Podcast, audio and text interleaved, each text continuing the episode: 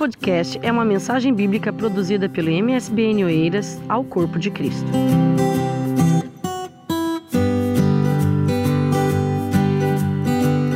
Gênesis 12, amém? Vamos ler a palavra do Senhor.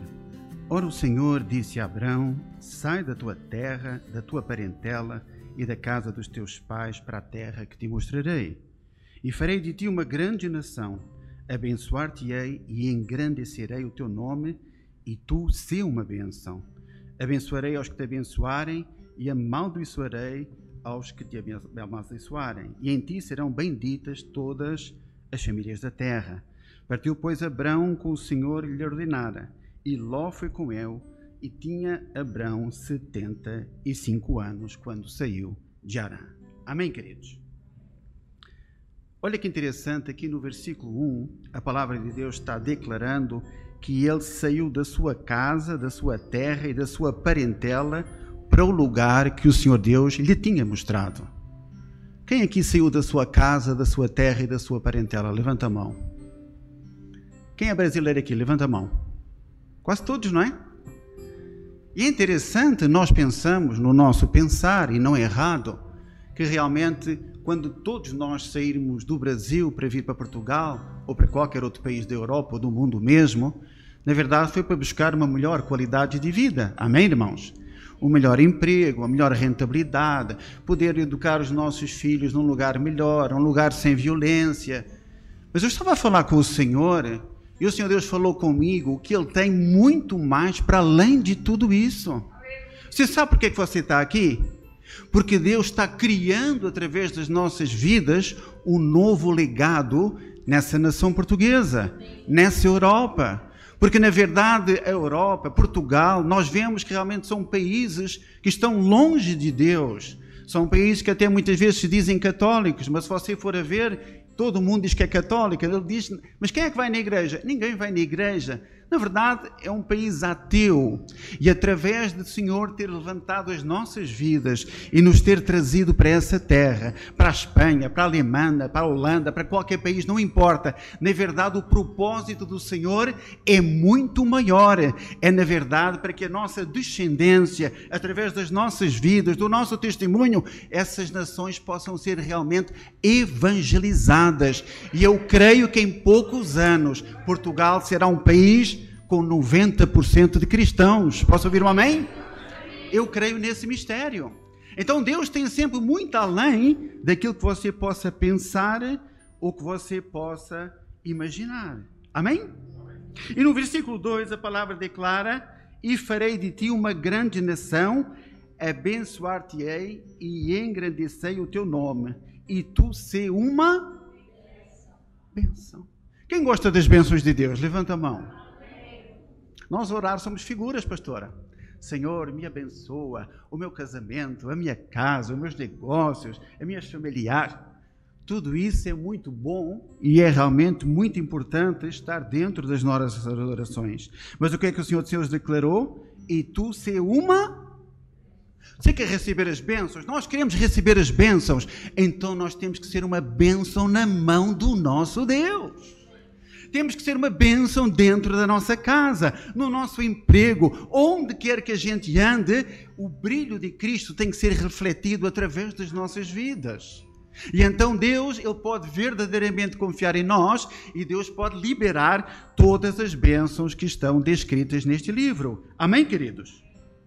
No versículo 4 declara: Partiu, pois, Abrão, como o Senhor lhe ordenara, e Ló foi com ele. Tinha Abraão 75 anos quando saiu da terra de Arã.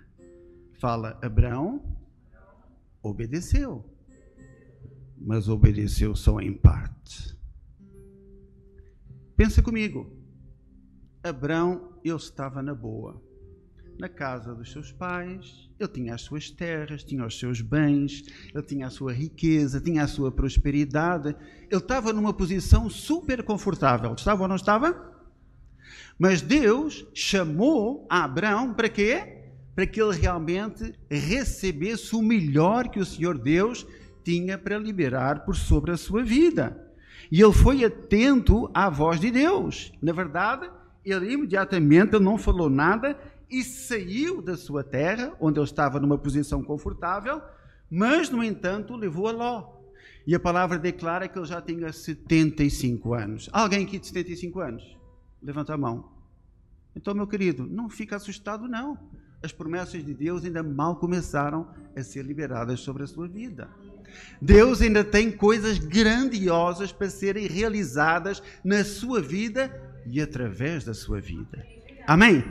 Então Deus chama Abraão e dá uma promessa, isso em Gênesis 12. Amém?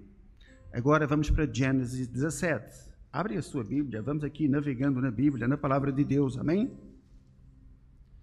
Deus chama Abraão e faz promessa. Mas em, em Gênesis 17 entra a fase da conquista. Amém?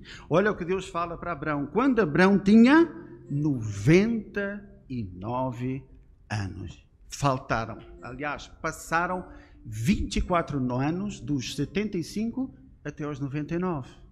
Por quê? Porque na verdade Abraão, ele até saiu da terra onde ele estava, num lugar confortável, e atendeu à voz de Deus. Só que ele levou Ló, que era a parentela dele. E Ló trouxe um problema sério para a vida de Abraão. Nós vemos que houve logo uma disputa entre os pastores porque na verdade Deus tinha abençoado tanto ele quanto a Ló, que os seus pastores começaram a brigar porque as terras já não eram suficientes e eles tiveram que se afastar. E mais, a sua esposa, a sua esposa Sarai, pensou assim: bom, eu já sou, já sou avançada na idade e agora não tem mais como ter filhos. Deixa eu dar aqui uma mãozinha para Deus. Quem já deu uma mãozinha para Deus? Levanta a mão. Parece que quando as coisas começam a demorar, a gente quer começar a pegar algum tipo de atalho. A gente quer, quer encurtar o caminho para a vitória. E na verdade, a bênção que Deus tinha sobre Abraão e sobre a sua mulher é que o fruto do ventre deles seria realmente uma grande nação, que seria multiplicado, que seria como as estrelas do céu, seria como os grãos da areia da praia. Não se poderiam contar. Mas Sarai disse assim: Não, não tem mais jeito aqui. Tem jeito. Deus vai dar um jeito naquilo que você pensa que não tem mais jeito, meu querido e minha querida. O negócio vai acontecer, não tem jeito, ou vai ou vai. Mas ela disse: não, vamos criar aqui um atalho. Vou dar a minha serva Agar, ele vai, vai conceber, vou fazer o meu filho, vai ter um filho por intermédio dela, será o meu filho, será a minha descendência. Você sabe o que é que aconteceu? Realmente, Agar, a escrava egípcia, teve um filho, que é chamado Ismael. Não sei se vocês sabem, mas Ismael, na verdade, todas as tribos árabes, o povo árabe é descendência de Ismael. E a gente sabe que existe uma grande rivalidade entre os árabes e entre os judeus, até hoje, não só física como espiritualmente. E pior ainda, na verdade, a descendência de Ismael vai dar no profeta Maomé, que hoje o islamismo é das religiões maiores do mundo. Eu fiquei assustado, pastor. Eu estive a fazer um estudo e existem quase de 2 bilhões de muçulmanos no mundo inteiro. Está um pouquinho atrás do cristianismo. Olha o que teve a consequência que existiu por querer cortar o caminho. Hoje em dia o islamismo está proliferado no mundo inteiro é realmente terrível. Está crescendo na Europa aqui de uma maneira assustadora, nos Estados Unidos, em todos os países. É descendência de Ismael, através do profeta Maomé. Na verdade, o nosso profeta é o Senhor Jesus. Ele é que é o verdadeiro Filho de Deus. Mas o inimigo usa essa religião de uma maneira tremenda e poderosa para criar uma grande confusão em toda a humanidade. Tudo isso porque alguém quis cortar o caminho. Fala assim: cortar o caminho não é para mim. Amém, queridos? Então, em Gênesis 17, o que é que aconteceu? Ele realmente fez algo de tremendo sobre a vida de Abraão e de Sarai. Na verdade, ele mudou o seu nome para Abraão, quer dizer pai de muitas nações, e Sarai passou a ser Sara também. Deus deu riquezas, Deus deu livramentos. Houve uma certa feita que Abimeleque ele quis tomar Sarai como sua esposa porque ela era muito bonita. E Deus deu esse livramento também. Deus também deu o filho da promessa, ou seja, Deus também liberou Isaac. E realmente foi uma coisa tremenda e poderosa. Como é uma coisa boa quando Deus está operando nas nossas vidas, quando Deus está abençoando, está prosperando, está dando, está dando livramento, está realmente, deu o filho da promessa, Deus está dando tudo nas nossas vidas. E nós ficamos animadíssimos. É ou não irmão? Deus está abrindo a porta, Deus me deu um filho, Deus me deu um ministério, Deus está abençoando os meus filhos, os meus familiares, está sendo tudo uma bênção, está sendo tudo uma grande glória. E Deus é poderoso para fazer tudo isso e Ele faz. Mas chega uma certa altura da nossa vida que Deus nos prova. Há prova. Fala prova, vem de Deus. Há umas que não vêm, amém, irmãos? Há umas que são por nossa causa. Deus não tem nada a ver com isso, amém? Mas vamos deixar isso para outro dia. Mas chega aqui em Gênesis 17, pode abrir lá. 17, não, desculpa, em 22.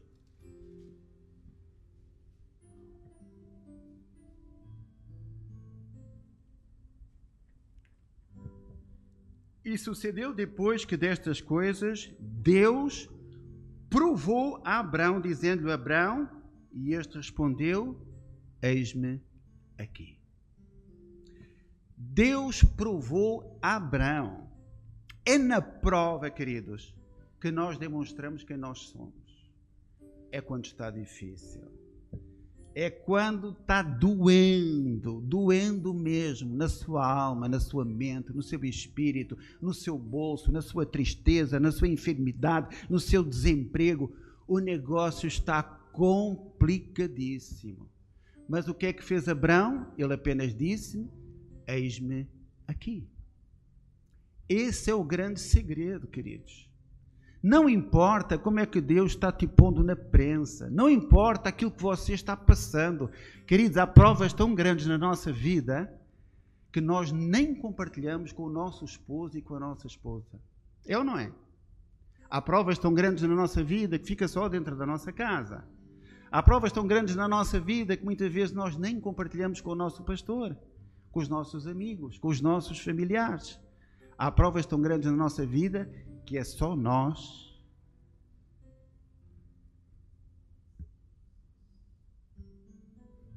E o nosso Deus.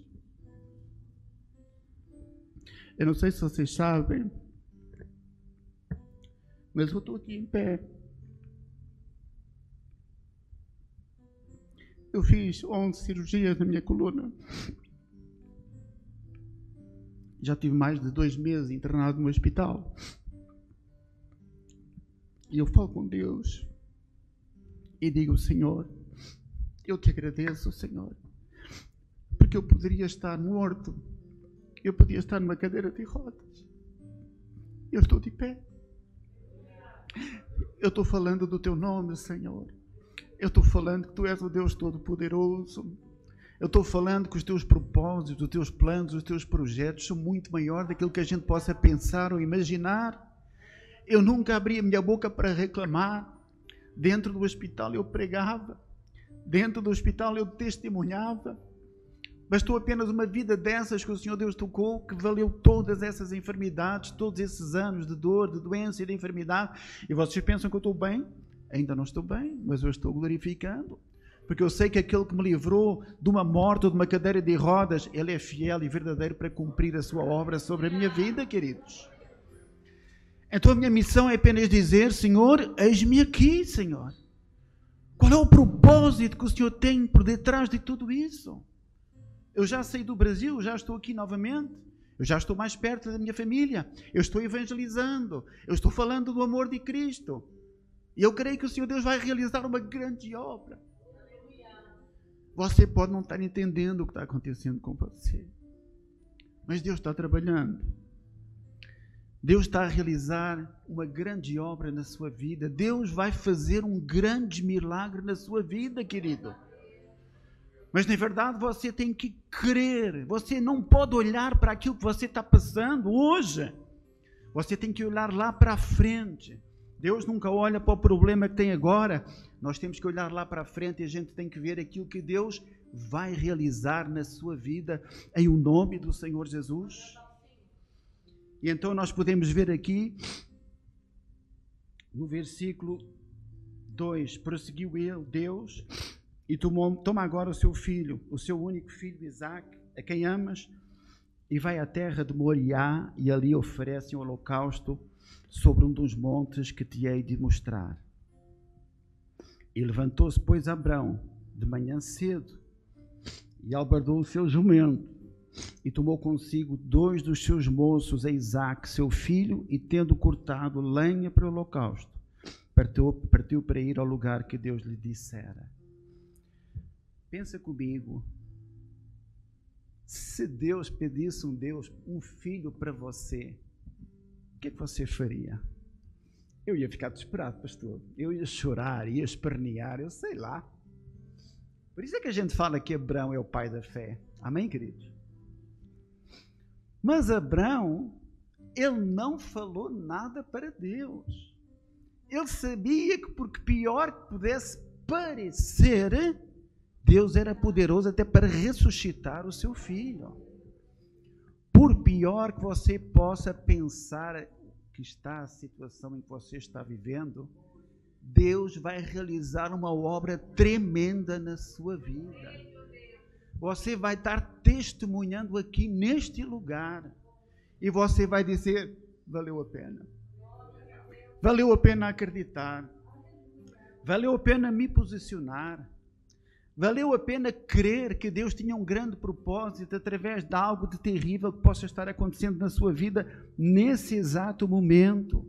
E foi isso que Abraão fez. Em vez de Abraão ficar a reclamar e barganhar com Deus, ele apenas obedeceu aquilo que o Senhor Deus tinha falado com ele. E na verdade, o que é que ele fez? Ele teve uma fé sobrenatural, ou seja, ele creu na promessa que ele seria o pai de muitas nações. E no versículo 4 declara que ao terceiro dia, fala ao terceiro dia, levantou Abraão os seus olhos e viu o lugar de longe. Durante três dias. Sabe como é que teve Abraão? Teve assim.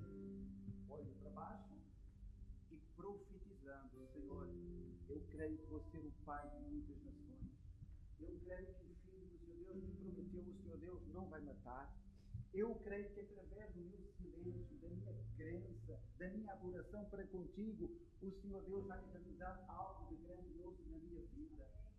Foi três dias que ele teve profetizando. Ele creu, ele profetizou, e agora no versículo 5: Disse Abraão a seus moços: Ficai-vos aqui com o jumento, eu e o mancebo iremos lá, e depois adoraremos e voltaremos para vós. Fala assim comigo. Ele creu, ele profetizou e ele adorou. São três grandes segredos, queridos, que nós temos para poder realmente ultrapassar as provas que o Senhor Deus coloca nas nossas vidas e que realmente o melhor de Deus venha a ser concretizado sobre nós, queridos. Muitas vezes nós deixamos de crer, porque o tempo passou, às vezes é difícil, queridos. É difícil mesmo. Às vezes a gente pensa que o nosso Deus é um Deus imediatista. Eu estalo meu dedo e Deus está à minha disposição para liberar o milagre que eu preciso. Mas o tempo de Deus não é o nosso tempo. Mas eu tenho uma boa notícia para você: que Ele nunca chega adiantado nem atrasado, Ele chega sempre na hora certa. E a única coisa que Ele fez foi crer. Ele profetizou sobre a sua bênção, sobre a sua dificuldade, sobre a prova que eu estava passando, queridos. E você tem que profetizar sobre essa situação em que você se encontra. Eu não sei se você está desempregado, eu não sei se você está a passar problemas sérios no meio da sua família, eu não sei se você está com algum problema de saúde, eu não sei qual é a prova que você está passando nesse exato momento, mas Deus está requerendo um posicionamento da sua parte. Você tem que se posicionar, não tem problema. Por pior que esteja, nós temos realmente que crer que Deus tem algo de muito maior que irá ser liberado após você passar essa prova. Porque nós temos que ser provados para sermos aprovados. Quem aqui já fez prova na escola? Levanta a mão. Você teve que passar na prova, senão você não iria passar de, de ano. Certo ou errado? Você vai entrar numa faculdade, você tem que passar na prova lá, da admissão à faculdade. E com Deus não é diferente, queridos. Nós temos que passar pelas provas que Deus coloca nas nossas vidas. E Deus não coloca provas nas nossas vidas para nos humilhar ou para nos envergonhar. Ele coloca provas nas nossas vidas para nós crescermos, para nós nos fortalecermos, para nós orarmos, para nós jejuarmos, para nós realmente colocarmos na brecha, para que nós possamos crescer espiritualmente, para que nós possamos ter intimidade, comunhão, para que a gente possa ter experiências com Deus. Deus quer que a gente tenha experiências com Ele, queridos. Muitas vezes a nossa vida parece que está tudo bem, é ou não é? Está tudo na bênção. Pastor, como a gente fica, como a gente fica frouxos na fé. Ah, está tudo bem? Será que eu preciso orar assim tanto? Que nada. Ir na igreja, de vez em quando, estudar a palavra. Agora só no final de semana, quando o pastor abre a Bíblia. Mas não é assim. Deus quer muito mais de nós, queridos. Deus tem muito mais para dar para as nossas vidas. Existe o propósito que Deus permite sobre as nossas vidas e existe o propósito perfeito que Deus tem sobre as nossas vidas. E muitas vezes tem muitas pessoas que vivem na permissão de Deus. Deus não obriga ninguém a fazer nada, amém, queridos? Mas Deus tem algo de muito maior para dar sobre as nossas vidas, mas muito, muito maior. A nossa oração tem que sempre ser: Senhor, qual é o teu propósito perfeito na minha vida? O que é que o Senhor Deus verdadeiramente deseja da minha vida? Como é que eu posso alcançar as promessas que o Senhor Deus tem para a minha vida? E assim tem que ser a nossa oração, queridos. Porque Deus tem realmente coisas grandiosas para acrescentar sobre nós e tem muitas pessoas que não recebem isso. Por quê? Porque não aguentam uma prova de Deus. E a prova é para ser aprovado, é para passar e é para que Deus possa entregar muito mais nas tuas mãos. Muito mais, queridos. Porque quando a pessoa não passa a prova, quando a pessoa reprova na prova, fica ali. Não passa da quarta classe. Está ali, está ali, chumbou. Reprovou, reprovou, reprovou. E muitas vezes a pessoa até se fica revoltada, fica até revoltada com Deus. Pensa assim, Senhor, mas cadê o Senhor? Cadê as tuas promessas? Cadê os teus milagres? Cadê aquilo que o Senhor Deus tem para a minha vida? Senhor, a tua Bíblia está cheia de palavras de promessa, tem mais de 8 mil promessas, as Sagradas Escrituras. E Deus tem tudo isso para nós, queridos. E Deus está perguntando para nós: e você? E nós? O que é que nós temos feito para o Senhor? E nós temos sido realmente uma bênção? O que é que nós temos feito em prol do reino de Deus? Nós temos sido exemplo dentro das nossas casas. E no emprego, todo mundo sabe que nós somos homens e mulheres de Deus. Você tem realmente ajudado o próximo. Você tem perdoado. Você tem amado aquilo que não gosta de você, te maltrata. Queridos, ser homem ou mulher de Deus não é fácil. É fácil? Quem diz que é fácil, levanta a mão. Mas vale a pena. Vale muito a pena, queridos. Quando realmente Deus coloca algo de muito difícil na nossa vida e a gente consegue realmente superar essa grande prova, essa grande dificuldade, aí você vai ter um testemunho monstro para poder ser realmente testemunhado através de você, querido.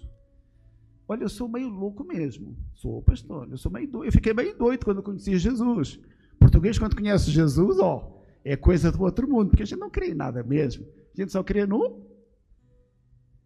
E quando o dinheiro não resolve o que a gente precisa, a gente fica um pouquinho mais humilde, a gente se dobra mais um pouquinho, a gente fica mais sensível àquilo que Deus tem para a nossa vida. E eu ainda, eu vim para cá faz pouco tempo, faz um mês, agora em outubro, e eu trabalhava numa grande multinacional lá no Brasil.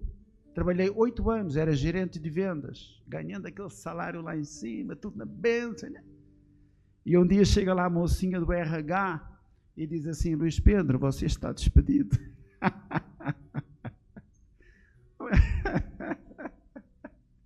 Ela com uma cara muito séria, muito triste. É uma notícia triste, não é? O que é que eu falei para ela? Tem problema não, minha amiga. Se esta porta vai fechar, é porque Deus tem uma maior para abrir para a minha vida. Posso ouvir uma amém aí? Tem que ser louco mesmo, queridos. Muitas pessoas entendem. Não, Deus fechou esta porta. Ai, meu Deus, e agora? Eu estou despedido. Como é que eu vou trazer recursos para a minha casa? O que é que vai acontecer? Eu estou. Deus às vezes fecha essa porta porque Deus tem uma muito maior para abrir para a tua vida, querido. E a gente fica reclamando. Isso não existe, querido. A nossa dependência tem que ser 100% do nosso Deus. E é verdade, eu vim para aqui, queridos. Vocês sabem essa pandemia que a gente está passando. Olha, se eu tivesse ficado lá no Brasil, sem emprego, com essa pandemia, com essa desgraça toda que estava no aí eu queria estar mal mesmo. Eu vim para cá, já estou ao pé da minha família, estou ministrando sobre as suas vidas, Deus está me abençoando no meu emprego. E queridos, quando a gente realmente crê em Deus, por pior que seja a situação, quando a gente profetiza que Deus ainda vai realizar o melhor sobre as nossas vidas, e em vez de reclamar, a gente apenas adora, não tem como Deus não operar. Isto são segredos espirituais que a gente tem que pôr em prática. E quando nós colocamos estes segredos em prática, olha o que Deus faz. Versículo 7. Então disse Isaac a Abrão, seu pai: Meu pai, respondeu Abrão, eis-me aqui, meu filho. Perguntou-lhe Isaac: Eis o fogo e a lenha, mas onde está o cordeiro para o holocausto? Respondeu Abrão: Deus proverá.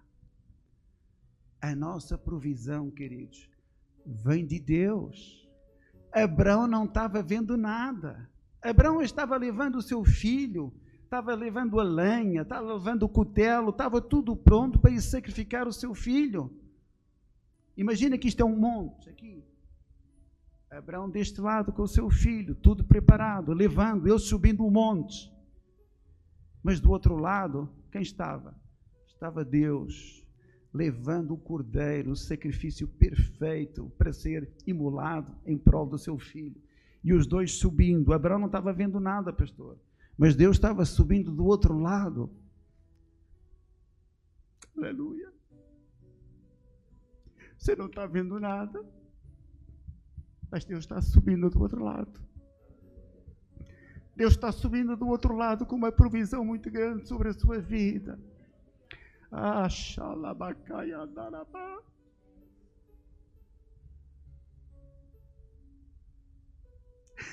Quantos aqui estão dizendo, Senhor, já estamos em agosto e não aconteceu nada. Eu quero profetizar que até o final desse ano a sua vida vai mudar 180 graus porque a provisão do Senhor ela está vindo do outro lado. Você pode não estar enxergando, mas o cordeiro está vindo, o sacrifício está vindo, e mal você esperar a grande milagre, a grande provisão, a grande prova que você está passando, ela vai ser extinta e o nome do Senhor vai ser exaltado e glorificado através do grande testemunho que você irá dar em nome do Senhor Jesus. Em nome do Senhor Jesus. Aleluia, queridos. No versículo 11. Mas o anjo do Senhor lhe bradou desde o céu e disse: Abraão. E ele respondeu: Eis-me aqui. Então disse o anjo: Não estendas a mão sobre o mancebo e não lhe faças nada, porquanto agora sei que temes a Deus, visto que não me negaste o teu filho, o teu único filho.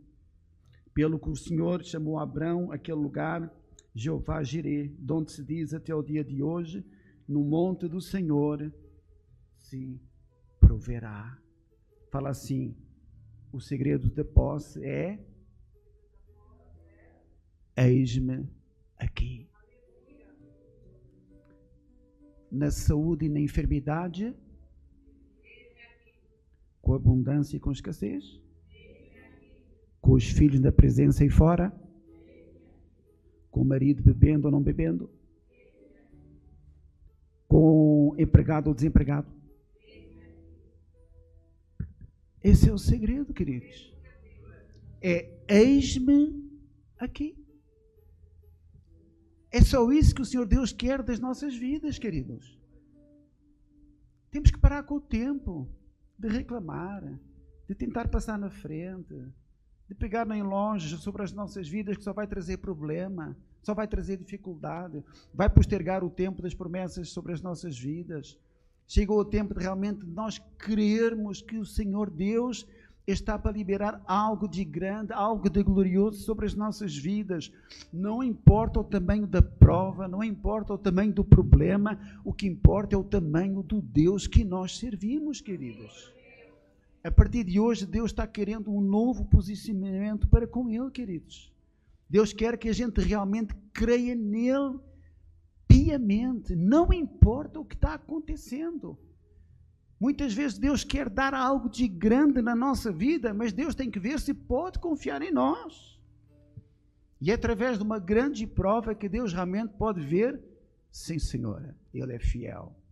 Não importa o que é que está acontecendo com ele, ele sabe que eu é que sou o Deus da provisão sobre a sua vida.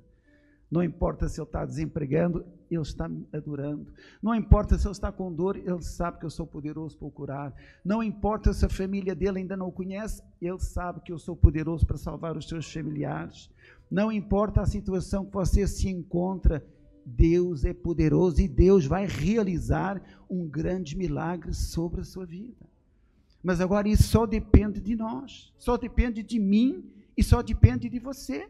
Chegou a altura de você, em vez de você estar prostrado, estar triste, estar desanimado, quantas pessoas que até já abandonaram, já esqueceram as promessas que Deus tem sobre a sua vida, porque o tempo passou, queridos, e o tempo machuca, o tempo dói, o tempo marca. Mas hoje o Senhor Deus quer ressuscitar algo que já estava morto na sua vida. Você há quantos anos você já não vê resultado sobre isso? Nada está acontecendo. Mas Deus diz que a partir de agora é que vai acontecer. É a partir de agora que vai acontecer. Porque a partir de agora você vai crer. Você vai crer que esse milagre vai acontecer na sua vida. Você vai profetizar em nome do Senhor Jesus você vai chamar a existência aquilo que estava morto para ressuscitar. Assim aconteceu com Ezequiel no vale de ossos secos. Os ossos estavam secos, estavam sequíssimos, não havia mais nada. Não havia mais esperança, não havia nada que pudesse ser feito. Mas para Deus não existe nada que seja impossível, queridos. O nosso Deus é poderoso para ressuscitar morto.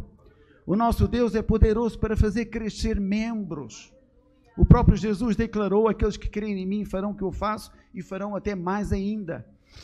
Tem um pastor que é o Osborne, não sei se alguém aqui conhece, tremendamente usado por Deus, ele já faleceu. Ele orava, pastor, e crescia, crescia braço, crescia dedo, crescia orelha, crescia pé, onde não existia pé, onde não existia orelha.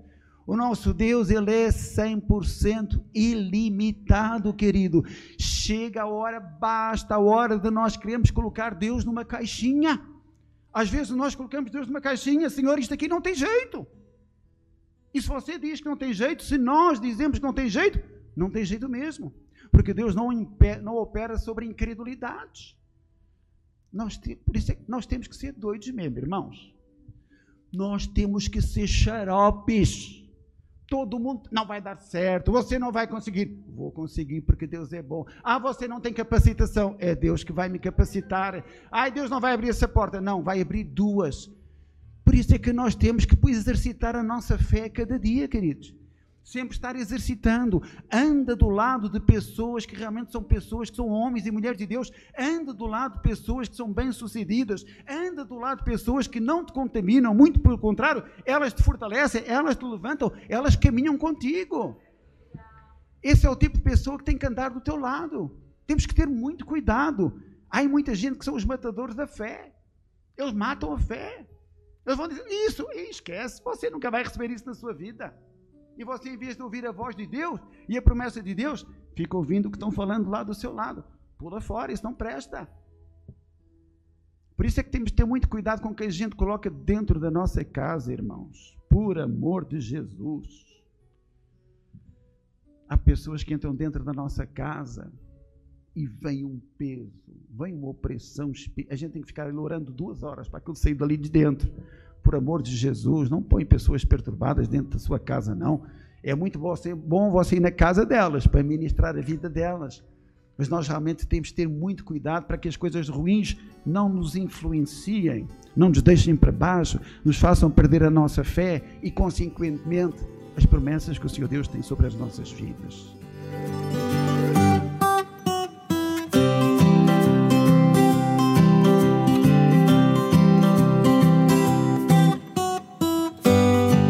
Esse foi mais um podcast, uma mensagem bíblica produzida pela igreja MSBN Oeiras. Siga-nos nas redes sociais, Facebook, Instagram, subscreva o nosso podcast e também no canal do YouTube. Saiba mais em msbnportugal.com.